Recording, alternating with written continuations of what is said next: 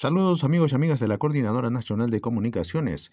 Y continúan las lluvias en Arequipa. La sugerente de gestión de riesgo del municipio provincial de Arequipa, Celia Linares, informó sobre los daños ocasionados por las lluvias que se presentaron en los últimos cuatro días de manera frecuente, que incluso ha generado retrasos y reprogramaciones de vuelos en el aeropuerto de la ciudad Alfredo Rodríguez Bayón.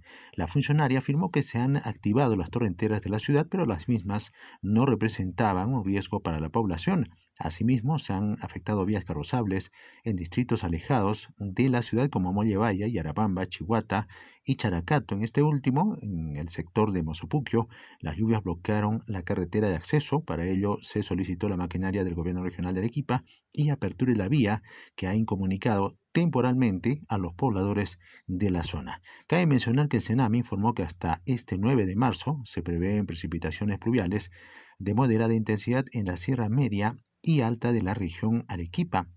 Asimismo anunciaron que las lluvias continuarán hasta mediados del mes de abril, hecho del cual ya tienen conocimiento las autoridades locales para que tomen las medidas del caso. Desde Arequipa, desde Radio San Martín, informó Jorge Luis Condori para la Coordinadora Nacional de Comunicaciones.